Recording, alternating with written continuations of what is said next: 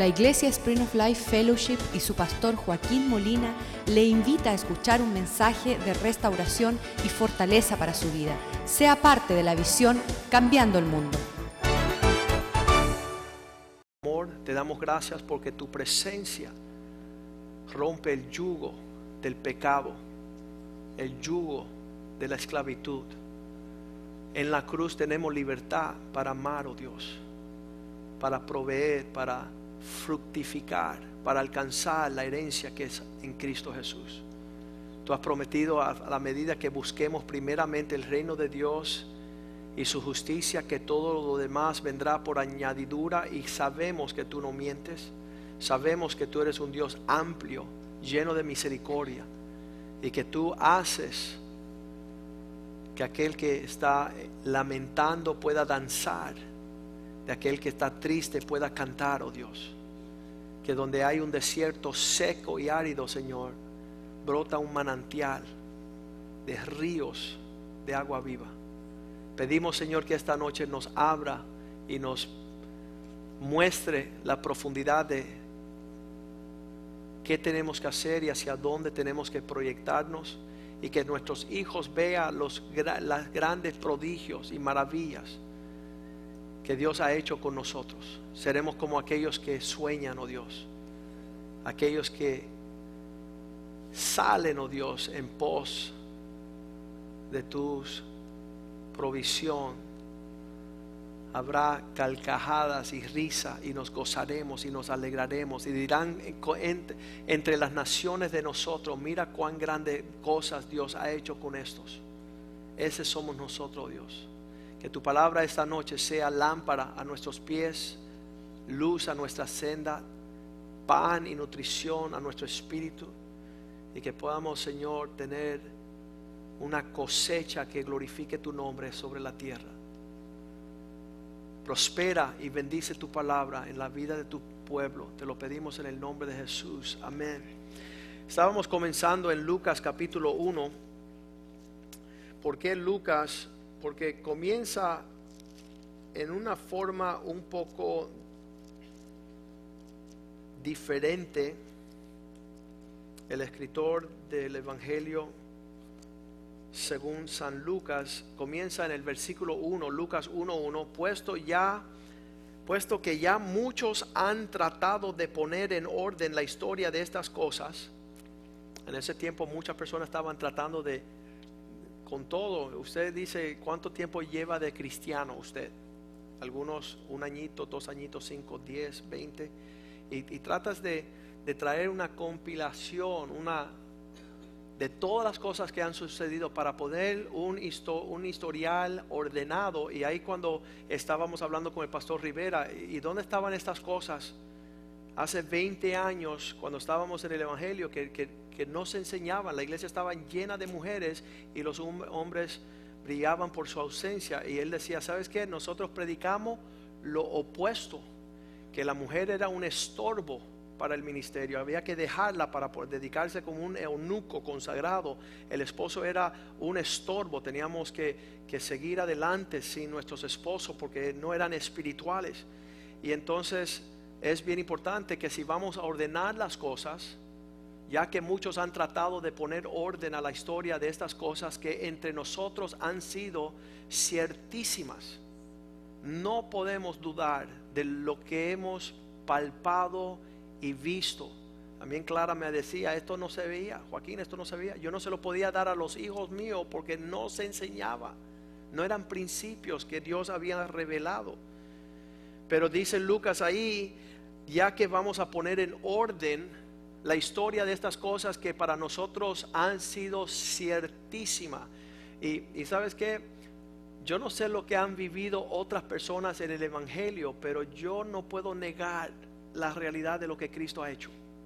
Y eso sobresale sobre todas las cosas y es el ánimo por el cual prosigo hacia adelante. Tal como nos lo enseñaron los que desde el principio, versículo 2, vamos a, a conocer estas cosas tal y como nos enseñaron lo que desde el principio lo vieron con sus ojos y fueron ministros de la palabra. Esto es bien importante porque ellos, Lucas dice que, que había recibido algo de aquellos que desde el principio habían palpado y vieron estas cosas, tal y como nos enseñaron. Y, y eso ahí es donde voy a este punto, que si yo he recibido algo precioso, yo tengo que entregar algo tan precioso a mis hijos y a aquellos que conocen el Evangelio que le anunciamos. Pero muchas veces somos tan ligeros en cómo recibimos lo que nos están dando, que es precioso, lo, lo menospreciamos y después a nuestros hijos le damos horrible, horrible testimonio de lo que son estas cosas y el orden de ellas. Cuando estábamos en Texas, ah, el año pasado nos invitaron a una conferencia y yo le dije, sus templos cristianos van a ser invadidos por los musulmanes que van a convertir a vuestros hijos. Sus hijos que son descendientes de cristianos se van a convertir a musulmán y van a ir a tomar los templos cristianos para servir a los dios falsos a raíz de que ustedes no le han dado algo precioso, no han conocido lo especial. El argumento de los homosexuales hoy día, cuando hemos estado en varios debates, dicen Joaquín, tú no puedes decir que no seamos homosexuales en pareja matrimonial, porque el matrimonio de nuestros padres fue infernal, un infierno. No nos pida que entre, entremos en esa locura donde mamá andaba endemoniada, endiablada por el descaro y la frescura de nuestros padres mujeriegos. Y entonces ese es el argumento que ellos utilizan para justificar el no entrar en una relación de un pacto matrimonial delante de Dios, según las escrituras. Pero entonces ahora, si no le damos a nuestros hijos algo legítimo en cuanto la adoración y la casa de Dios, ellos van a desear decir no.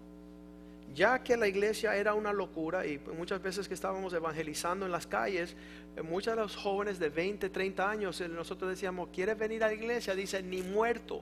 Yo nací en la iglesia, soy hijo de pastor y estuve ahí 20 años y no hay diablo en el mundo que me va a causar regresar a, a ese lugar tan torcido. Y eso es lo que contestaba muchos de estos jóvenes, los cuales nosotros les testificábamos. Entonces, tal y como nos enseñaron desde el principio los que vieron con sus ojos y fueron ministrados de la palabra, me ha parecido, versículo 3, Lucas 1, 3 me ha parecido también a mí, después de haber investigado con diligencia todas las cosas, desde su origen, escribirlas por orden, oh excelentísimo Teófilo. Qué tremendo que nosotros tengamos la capacidad de, de, de de los sentimientos necesarios. Habíamos hablado de esa persona que estaba en el aeropuerto comiéndose las galletitas del hombre y pensando que era de él. Entonces hay personas en la iglesia que están aquí disfrutando lo que no es de ellos, pensando que tienen un derecho a estar aquí haciendo su desastre. Y no es así. No es así. Tenemos un gran deber de poder poner con diligencia todas estas cosas en un orden apropiado para que fluya un sentimiento, como yo le decía a este, a este señor hoy, um, si tú estás tratando de ser un siervo de Dios y el precio que estás pagando es divorciarte y separarte de tu esposa y tus hijas, hay una contradicción de tu fe con tus hechos. Entonces tú nunca vas a ser un hombre de Dios. Y a menos que tú seas un hombre verdadero, fiel a tu esposa, comprometido en el pacto matrimonial, dejándole un testimonio a tus hijos, tu cristianismo es un chiste, es un relajo. ¿Qué estás predicando? ¿Qué está mostrándole a este mundo? Entonces él dice así, estas cosas con diligencia la vamos a poner en orden Versículo 4 dice el por qué, para que conozcas bien la verdad de las cosas en las cuales has sido instruido. Debe de haber en nuestro corazón un buen fundamento del porqué de todas estas cosas. Oh, el pastor la tiene cogida con los hombres. Oh, el pastor la tiene cogida con los... No, Dios la tiene cogida en su amor, deseando que los hombres prosperen y sean bendecidos y dejen un linaje un legado a sus hijos de bendición. Y por eso es que las cosas se tienen que poner bien en orden. Y, les digo, eh, me da hasta pena a veces sentarme con una persona que dice que es cristiana.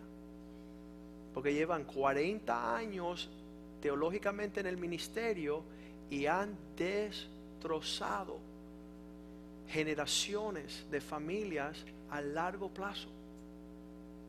Y nosotros tenemos que pedirle a Dios ser saturados de su espíritu, poner las cosas en orden para ver lo que Dios desea, primeramente en la iglesia, que es nuevamente la sal de la tierra, es el alcance de lo que puede hacer los hombres en el mundo.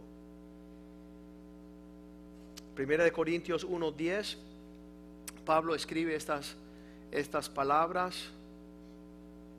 Deseo, os ruego, hermanos, por el nombre de nuestro Señor Jesucristo, que habéis, que habléis todos una misma cosa. Eso es una imposibilidad a menos que todo esté bien puesto en orden para cumplir la palabra de Lucas, que conozcamos bien las verdad de estas cosas en las cuales somos instruidos. Que tengan la misma palabra. Sabemos lo que significa diablo. Dos formas de hablar. Una división de entendimiento. Eso no se supone que exista en la iglesia. Ahí yo tengo mi punto de vista. Eso es una crisis para ti. Tú debes tener el punto de vista de Cristo. Tú debes mirar las cosas como Dios las mira. Así dice Bill Gothard que la confusión y la depresión es consecuencia de hombres que miran el mundo según su propia perspectiva.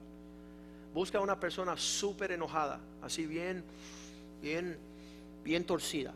Está sentado fuera de la diestra del Señor. Dice, estamos sentados todos juntos en lugares celestiales, entendiendo una perspectiva celestial de las cosas. Y no estamos en una batalla de carne ni de sangre. Y si ves una persona con un rostro torcido, ya sabes que en su mente tiene un retrato de parte de Satanás según las cosas. Está viendo las cosas sin amor, sin esperanza y sin verdad están torcidos en su, en su perspectiva. Y él dice que todos hablemos una misma cosa y que no haya entre vosotros divisiones, sino que estéis, escucha esto, perfectamente unidos en una misma mente. Esas tres cosas parece ser una imposibilidad se supone que sea algo tan torcido que nunca se va a lograr. Perfectamente unidos en una misma mente y en un mismo parecer. Esa es la meta de lo que Dios desea que sea una realidad en la iglesia. Que funcionen todo en un mismo sentir, un mismo propósito, un mismo alcance. Y en esa forma poder ver la iglesia como Dios la inició en el libro de los Hechos. Vamos a ir allí a Hechos capítulo 1, versículo 8. Y vamos a tocar varios puntos de lo que es la iglesia, porque quizás tengamos a lo largo de nuestro cristianismo un parecer diferente. Quizás de alguna forma nos hemos divagado de esta, de esta realidad. Hechos 1, versículo 8 dice, pero recibiréis poder cuando haya venido sobre vosotros el Espíritu Santo. La iglesia cuando inicia es una iglesia poderosa. El poder no es algo como deseaban algunos cristianos hace 10 años, decían en algunos grupos cristianos que si el púlpito no temblaba, no había poder en el servicio. Si no, ah, si no estremecía un terremoto, no, no había poder en la iglesia. Pero la realidad es que el poder de la iglesia que da el Espíritu Santo es aquel poder que te lleva a negar a ti mismo. El negarte a ti mismo es una fuerza mayor sobre ti que anula el egoísmo. Y por eso dice segunda de Timoteo 3:5 que estos tienen apariencia de piedad, pero niegan el poder. Ellos se ven por afuera que son cristianos, pero niegan el poder cristiano que es el poder amar. Ellos son hombres ah, desobedientes, son hombres amadores de sí mismos, son hombres arrogantes, son hombres con afecto animal, ah, se comporta como, como las bestias. Pero el poder en Hechos 1.8 es aquel poder que causa que tú muestres el fruto del Espíritu. La evidencia del Espíritu es paciencia, dominio propio, el amor, la bondad, la benignidad, la... Ah, iba a decir, el sufrir largo, eh, longanimidad, el poder soportar. Eso es muestra de la presencia del Espíritu Santo. Este poder que enviste al cristiano que es parte del pueblo de Dios le lleva a la manifestación número dos, una iglesia poderosa para que sean testigos. Testigos, la palabra mártir, aquel que da su vida a morir. Entonces serán, la palabra griega ahí de testigos es mártir, que ya tú no estás reclamando tu derecho, que tú no estás viviendo según... Eh, lo que vivías antes cuando no estaba el Espíritu Santo sobre tu vida, sobre la presencia de Dios sobre tu hogar. Esto manifiesta, dice, me seráis testigos en Jerusalén. Una iglesia que no está testiguando el poder de Dios es una vergüenza en tiempos modernos. Somos religiosos. No estamos dando luz. Las personas están atraídas a la luz. Ellos quieren ver paz. Ellos quieren sentir amor. Ellos quieren sentir el abrazo. Ellos quieren ver la realidad de nuestra vida. Por eso le dije yo a este joven, le dije, mira, tú llevas toda tu vida como cristiano y ya llegaste a ser pastor y vienes de una familia pastoral. Aquí cuando tú llegues, no pienses mirar mucho lo que se habla como cómo se vive. Y la forma en que nosotros vivimos andando con nosotros va a ser una bendición para ti. Te va a ser libre. Una cosa curiosa que nos sucedió el martes, llegó una señora también que llamó a esta cuestión de los matrimonios. Ella está llamando desde enero y ella dice, Joaquín, ella ha hecho cuatro citas y me ha llamado 20 veces, pero nunca ha llegado. Se ha, ha roto todas sus citas. Cuando finalmente llamó el martes y dice, ¿me puedes ver hoy? Yo sé que he faltado mucho. Dice, sí, hoy a la una te espero. Y ella llegó con su esposo y los dos se sentaron en mi oficina. Y a lo largo de un tiempo, yo le dije al esposo, mira, lo que pasa en tu matrimonio es que no hay un hombre. La falta de hombre lleva a que tú tengas crisis, porque si fueras como Cristo, en tu hogar hubiese la paz del Señor. Y a lo largo del tiempo le digo, ven acá, ¿y qué es tu apellido? Y cuando él me dice el apellido, yo lo conozco a él y a sus tres, dos hermanos aquí en la ciudad de Miami, son los hijos del mismo infierno que yo conocí hace 30 años llegando nosotros a Miami y hubo un pleito en la escuela con mi hermano y salió toda esta pandilla y los tres, este muchacho y los dos hermanos eran los peores de toda la pandilla. le han tirado tiros, le han dado puñaladas, ellos han acabado. Y ahora estaba en la oficina Y quizás si yo hubiera sabido su apellido antes, no le muestro el libro. Porque qué lío me metí yo ahora. Y él dice, Joaquín, yo necesito lo que ustedes están viviendo. Yo estoy cansado. Yo quiero acercarme a ser parte de lo que tú estás hablando, lo que veo que es una realidad, lo que veo en tu hijo. Y entonces es bien importante que nuestro me da me da pena anunciar un evangelio sin poder, sin testimonio. El día que estaba me llamó una de las hermanas de la iglesia y dice, Juan, pastor, pastor, Dios te bendiga, Dios te bendiga. Espérate que los muchachos, y ella pensó que los muchachos habían tumbado la llamada. Y ella lanzó unas malas palabras que yo en mi vida había escuchado. Como una camionera. Hijos de la gran para, pa, pa, pa, pa, pa, Y eso lo que estaban viviendo sus hijos y sus nietos y el por qué ellos no querían venir a la iglesia.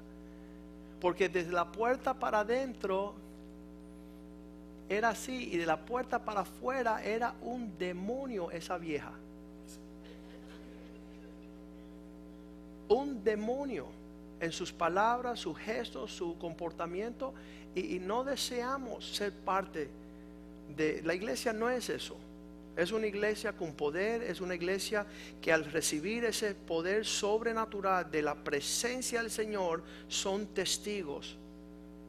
En su casa, Jerusalén, versículo 8 de nuevo, en la esquina Judea, en la ciudad lejana Samaria y hasta Miami en el Doral, hasta los fines de la tierra que el testimonio estén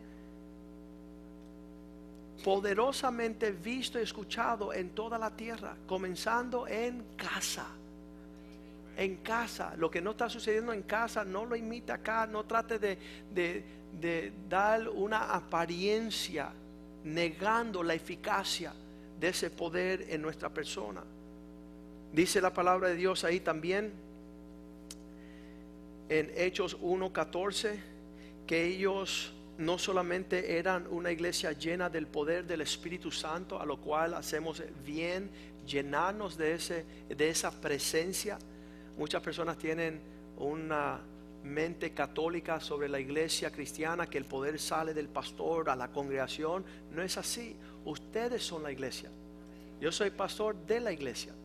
Ustedes llénense de poder y cuando vean un enfermo pongan manos y oren y prediquen a los que no son salvos y anuncien las maravillas del Señor y que la sombra de ustedes sanan los enfermos.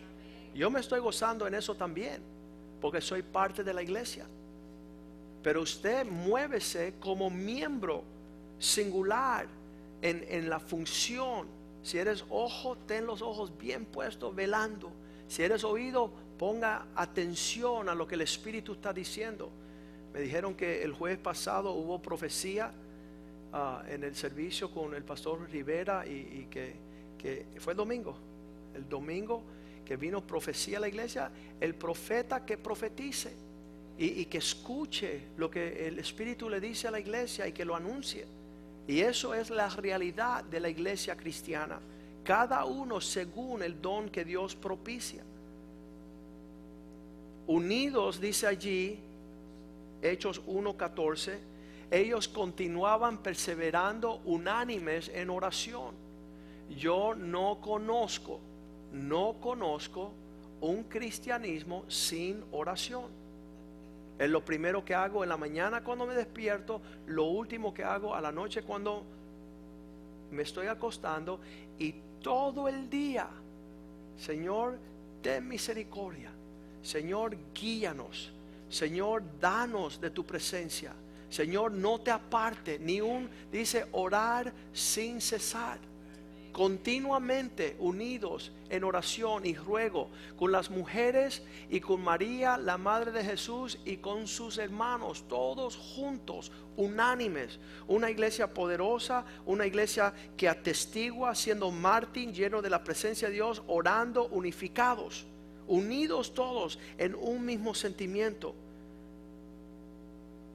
Hechos 2, 1 dice que eh, capítulo 2, versículo 1 es allí cuando en el día de Pentecostés que estaban todos, como decía Pablo, los judíos tenían un entendimiento clave en esto, y les voy a decir porque lo hemos compartido antes, ellos tenían una profunda convicción que si el pueblo nota estaba unánime en un mismo acuerdo, Dios no mandaba nada.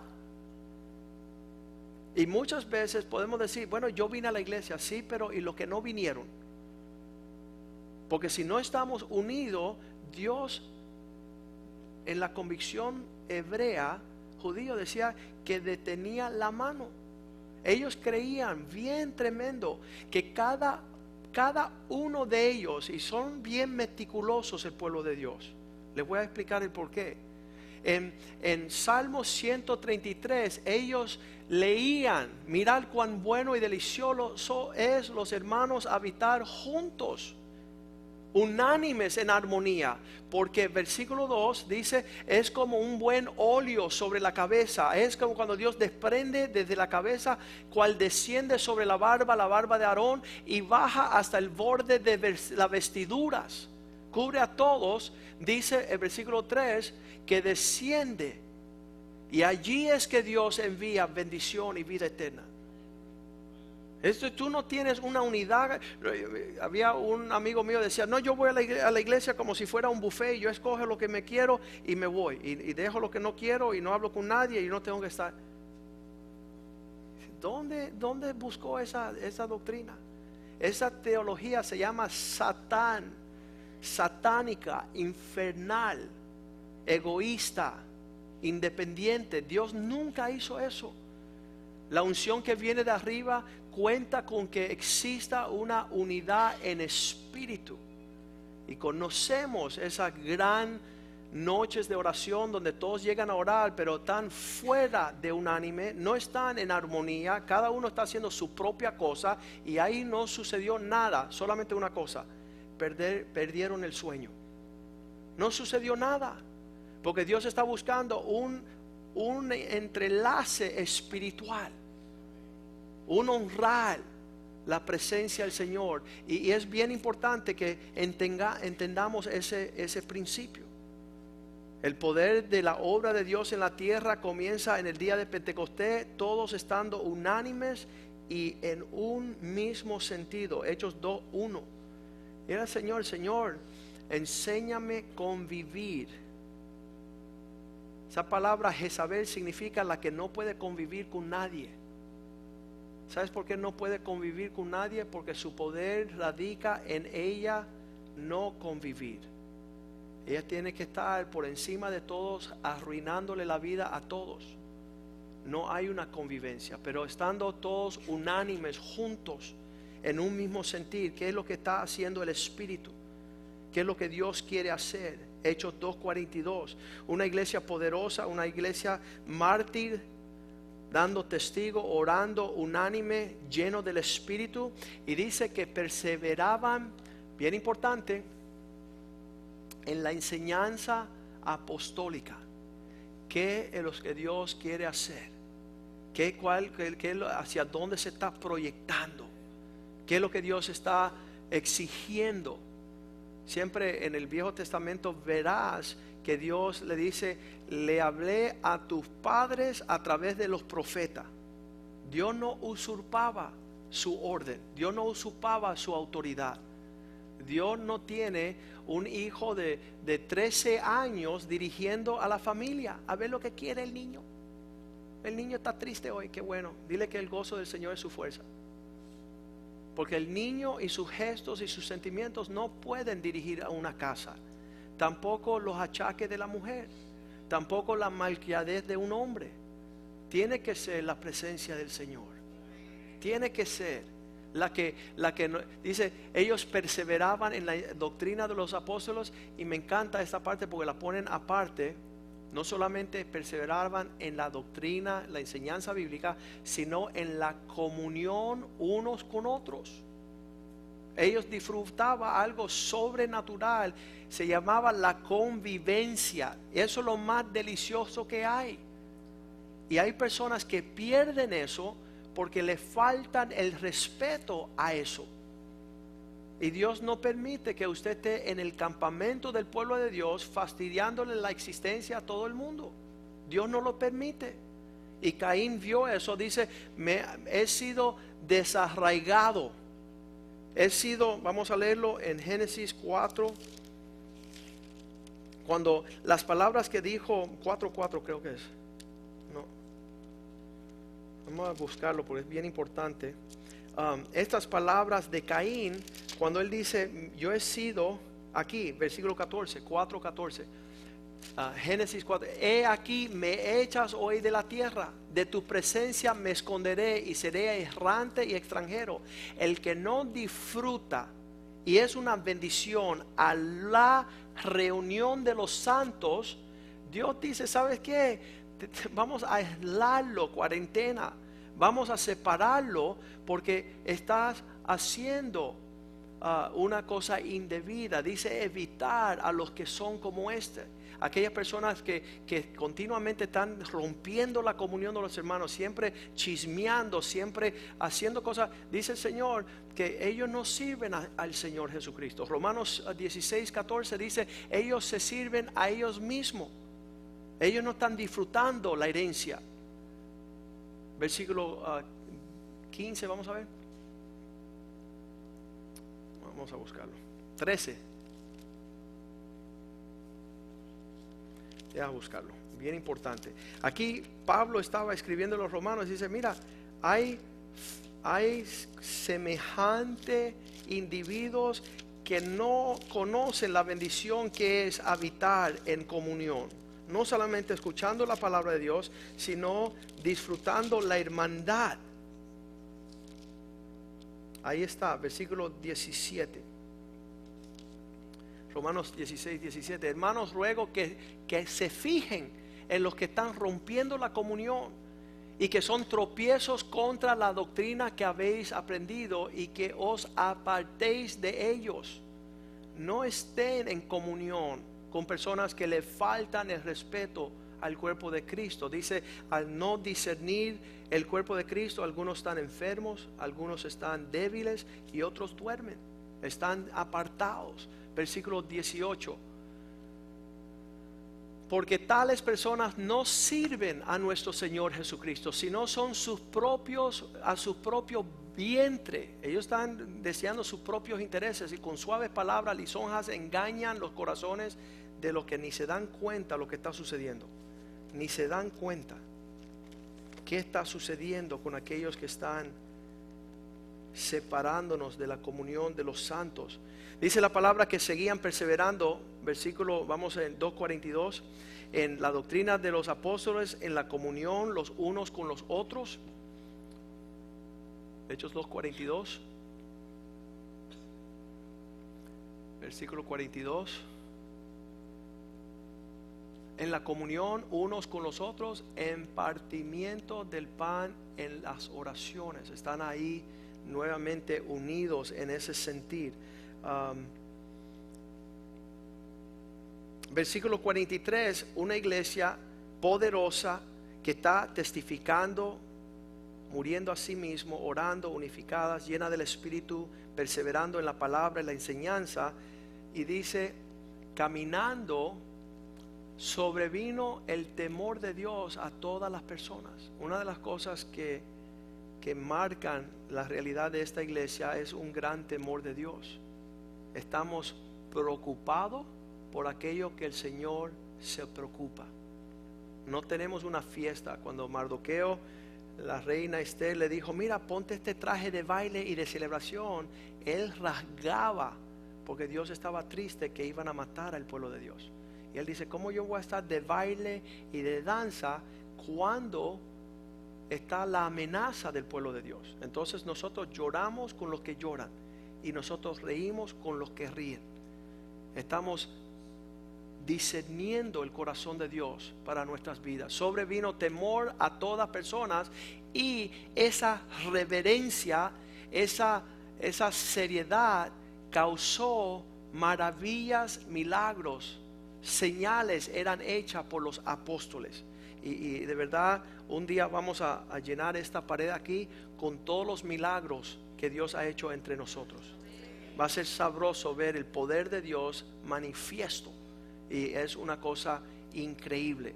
Ah, muchos ministerios se destacan por, por anunciar sus milagros. Mira los milagros. Y, y, de verdad que eso causa que vengan los impíos a estar osoqueando lo que está sucediendo. Pero de verdad, si nosotros dijéramos, lo que tienen a su lado son Lázaros, resucitados de los muertos mil veces. Y el poder de Dios ha resucitado esas vidas, esos corazones. Y, los milagros son maravillosos y son sabrosos. Y yo ah, no puedo, hoy me he pasado el día hablando de las maravillas del Señor. La, la, única oración después de 30 años, yo orando y orando y orando, la única oración que Dios no me había contestado era la conversión, la entrega a Cristo de Carlos, el amigo que se le murió el hijo. Y decía, Señor, ¿y por qué este no? No te preocupes, no te preocupes. Y el año pasado él se rinde a los, a los pies de Cristo y está en una forma increíble. Ah, él dice, Joaquín, tú sabes que hay algo que se llama las maldiciones generacionales. Yo dije, ay, no, no me digas, ¿cómo es eso? Y él me quiere compartir ahora las cosas cristianas. Y, y, eso yo lo veo y como que me quedo como, wow. Imagínese la persona que usted piensa que nunca se va a convertir, que tú vas a morir y nunca lo vas a ver diciéndote que hay maldiciones generacionales. Y tú vas a decir, bueno, me, interesa conocer un poquito más el tema. Pero la realidad es que ah, Dios es fiel haciendo maravillas y prodigios, haciendo gran ah, bendición. Ahora, una de las cosas que los últimos seis meses han marcado y me ha dado más entendimiento del por qué las personas no se unen a la iglesia es el versículo 44, que ellos estando todos juntos creyendo, estaban juntos, tenían en común todas las cosas. ¿Qué significa eso? En los últimos seis meses me he dado cuenta que las personas no se acercan a la iglesia porque cuando se acercan a la iglesia van a tener que compartir y amar a los demás. Y ellos prefieren no acercarse a un lugar donde hay necesidad, a un lugar donde hay huérfanos y viudas y hay escasez porque quieren ah, mantener su propia vida, su propia prosperidad y no compartir con los demás. Pero la iglesia se ha dado a conocer en todas las naciones como una iglesia que cuyo corazón está abierto. Para los impíos se sienten que es una locura Hoy mismo estaba hablando con un señor y dices, no, porque si vas a la iglesia tienes que dar tus diezmos y tus ofrendas. Y, lo que lo detiene a él de venir aquí, dice, no, porque si vas a la iglesia, los diezmos y la ofrenda. Le digo, varón, tú no entiendes cielos abiertos sobre tu vida. Tú, tú no tienes ni idea lo que es Dios. Ah, estaba leyendo eh, Proverbios 11, 25 donde Dios tiene las promesas maravillosas de que el que tiene la mano abierta siempre abundará.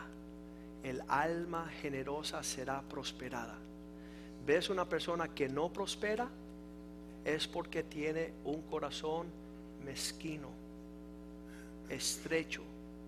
Y el que saciare a él también, él también será saciado. El que está desprendido, una abundancia sorprendente. Dios te lleva a mayor responsabilidad. Ah, y, qué gozo es a, la luz de los últimos años. Ah, me acuerdo, estaba un señor que se había acercado, su hijo estaba rebelde, ah, estaban pasando necesidad económica y yo veía que él estaba buscando la forma de convivir con el hijo para disfrutar un deporte o hacer una actividad con su hijo de 19 años. Y en ese entonces yo estaba vendiendo el barco que yo me había comprado y yo le dije, mira, yo te quiero regalar el barco para que tú disfrutes con tu hijo. Y él decía, no, ¿cómo va a ser? Sí, va a ser. Y ese, esa manera nunca se olvidarán que el, el corazón del Hijo del Padre está hoy día, ya han pasado 10 años, súper estrecho, conviviendo como amigos y siempre con el recuerdo de haber sido bendecido en un tiempo de crisis. Eso es la iglesia. La iglesia se, se para en la brecha para hacer la diferencia, no mirando lo suyo, no buscando lo suyo. Y entonces ahí estaba el próximo versículo 45, que todos los que creían tenían todas las cosas en común, compartiendo. Hay, un sentimiento agresivo que se desprende del corazón generoso, no porque es algo especial de uno, sino que es lo que más tiene semejanza al Señor, que lo dio todo, lo dio todo sin mirar. Y eso así debemos de ser nosotros en nuestra ah, andancias, en nuestras vivencias. Vamos a seguir aquí que la iglesia no solamente es una iglesia dada, dadivosa, reverente, milagrosa, que comparte, sino dice ahí en ah, Hechos 19:11 que Dios a través de la iglesia y las manos de los líderes de la iglesia traía sanidad hay personas que, han llegado aquí con cáncer, con tumores, han llegado con toda clase. Dice que Dios hacía milagros extraordinarios por mano de Pablo. Versículo 12, aún oraba de manera que llevaban los enfermos los paños, delantales de su cuerpo. Ah, las enfermedades se iban de ellos y los espíritus malos salían, el ser liberados. Ah, una de las cosas que me alegré por este Ah, muchacho que llegó, este señor que llegó, que estaba en las pandillas, ah, yo le digo, yo estoy loco por verte como un príncipe del Señor. Ya es que Satanás te usó tantos años para que se fuera un hijo del diablo, que, que tú en la iglesia, cerca de nosotros, viviendo con nosotros, puedes llegar a ser un príncipe de Cristo. Y que ya Satanás no se jacte en que tú le estés sirviendo torcidamente. Vamos a ir a Hechos capítulo 2, versículo 46, la iglesia debe ser una iglesia que en este mover ah, estén diariamente en el templo, perseverando unánimes cada día en el templo. Ah, hubo una, una ola de personas amargadas y feas que decían, no, eh, vamos a irnos para las casas a servir al Señor. La mayoría eran brujas, pero eso no era del Señor. El Señor está en su templo. Alabado sea su nombre. Sea bendito cuando entremos por las puertas de la casa de Dios. Que podamos cantar y, orar. Y ellos en el templo estaban alabando al Señor, yendo de casa en casa, partiendo el plan. Ah, comían juntos con alegría. Una parte bien linda de nosotros en la comunión es llevar a los jóvenes y familias a nuestra casa a compartir en nuestra mesa para que ellos disfruten lo que es. Y yo le decía a esa, a esa pareja esta semana, yo le dije, ¿sabes que Escuchan la paz que existe aquí, la, la presencia dulce, que no hay temores, que no hay incertidumbres, que no hay inquietudes. Así es en casa, así es en mi casa. No hay ah, violencia, no hay actitudes que no son propias. Ah, y eso se testifica en nuestra casa comiendo juntos con alegría. La casa de Clarita es, un, es una muestra del reino de los cielos en, esa, en ese ambiente con sencillez de corazón. Hay multimillonarios, así me decía Carlos. Ellos llegaron el otro día, dice Joaquín, ¿sabes qué? Yo he tirado fiestas de 100 mil dólares y no he disfrutado lo que he disfrutado aquí esta tarde. Y eso es una realidad. No entendemos eso, que con lo poco y lo sencillo Dios abarca el reino. Dios abarca una atmósfera y un clima que sobregira lo que los impíos no entienden. Con sus carros de millones de dólares no llenan el vacío que está en su corazón. Hechos 2.47 dice que ellos alabando al Señor, ese fluir de alabar a Dios y teniendo favor con el pueblo y el Señor añadía cada día a la iglesia los que habían de ser salvos. Y yo día a día, y lo estamos viendo, ¿no? Tenemos que, alcanzar a un mayor ah, eh, anuncio, proclamación, anunciar lo que Dios está haciendo en nuestras vidas. Muchos de los pastores que han llegado aquí dicen que este es el secreto mejor guardado en Miami. Nuestra, nuestra vivencia, nuestra comunión como iglesia acá ah, es un lugar seguro, un lugar de protección, un lugar donde nuestros hijos pueden ah, ver el testimonio de algo genuino que puedan ellos imitar y desear. Y ellos cada día veían cómo Dios añadía. Y para mí cada vez que Dios, como ese pastor que vino hoy, que dice, necesito lo que ustedes tienen, para mí es, es un gozo. Dios está añadiendo, haciendo parte de la iglesia a través de nuestras vidas. Vamos a pedirles a los ujieres que suban y nos preparemos para la Santa Cena. Pero yo quiero que usted se goce de ser parte de la iglesia. Yo quiero que usted se llene del Espíritu Santo, que usted ordene ciertamente las cosas que usted conoce, que han sido vivencias reales del por qué usted participa de la iglesia. Y, con cada persona que se ha acercado a esta asamblea y la iglesia de Jesucristo en todas partes, todo es el mismo testimonio. Una iglesia poderosa, una iglesia que da testimonio con los testigos de aquellos que han muerto y ahora Cristo vive.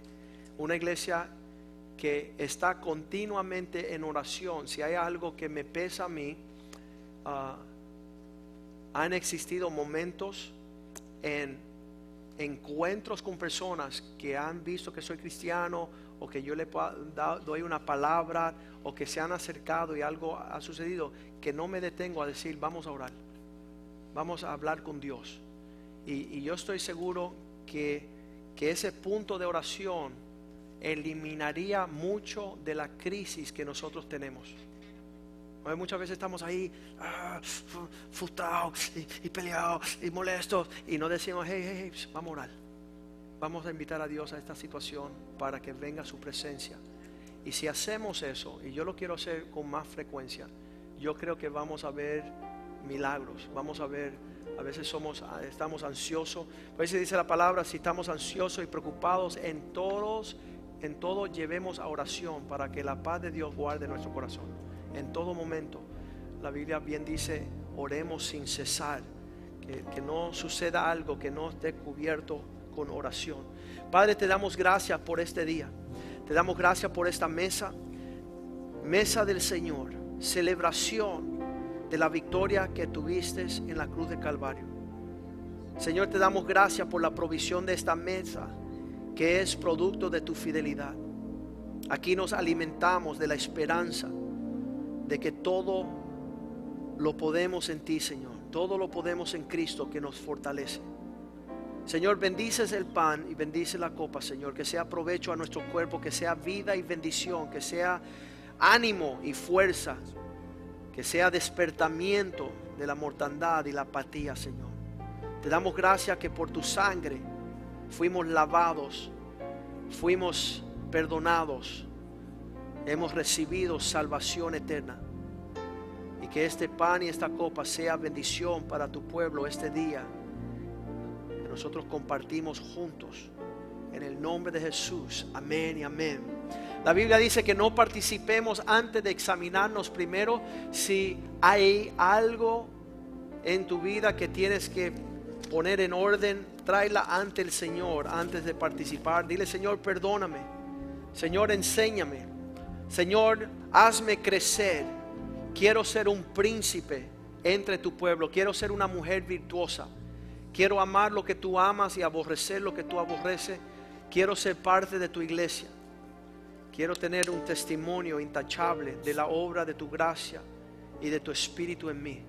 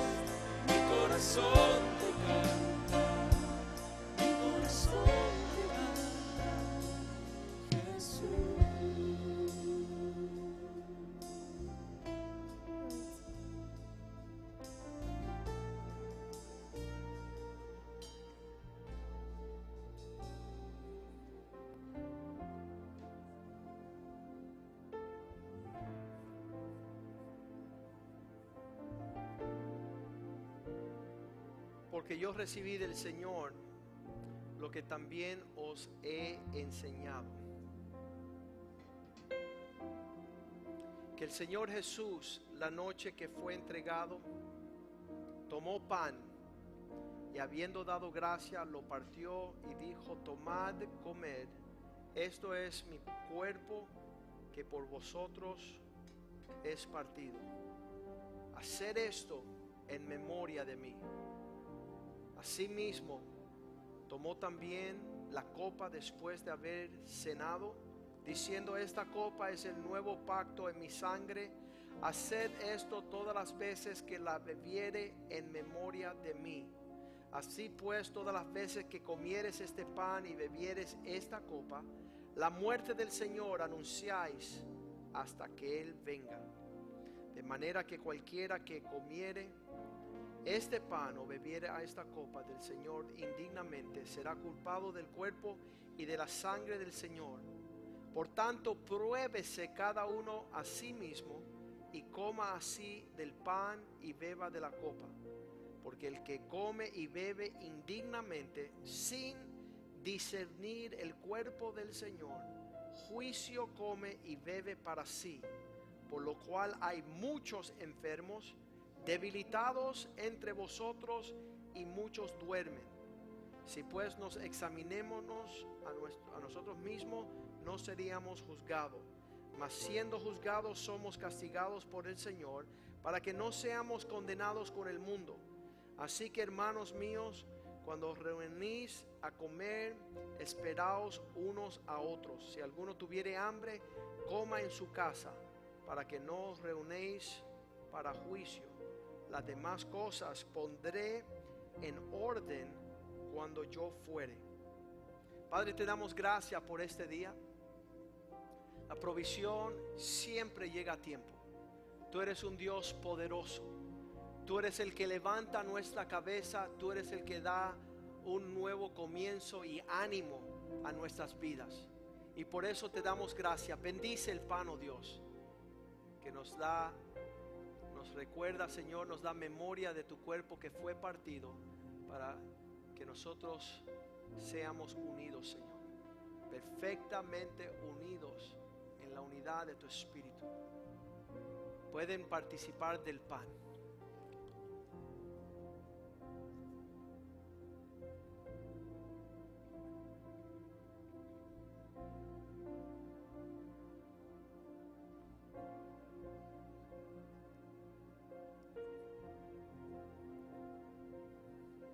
La certeza de tu perdón, Señor, es poderosa, infinita. Pedimos, Señor, que al celebrar tu mesa esta noche, te pedimos perdón por nuestros pecados. Te pedimos perdón por nuestras rebeliones y desobediencia. Crea en nosotros un espíritu recto, Dios, que podamos servirte con alegría y dar de toda la gloria, Señor. Darte a ti, Señor, la alabanza, el honor de la obra que has hecho en nosotros. Celebramos bebiendo de esta copa en acción de gracias.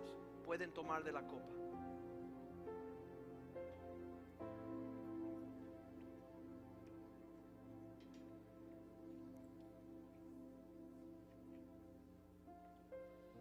Vamos a ponernos de pies esta noche.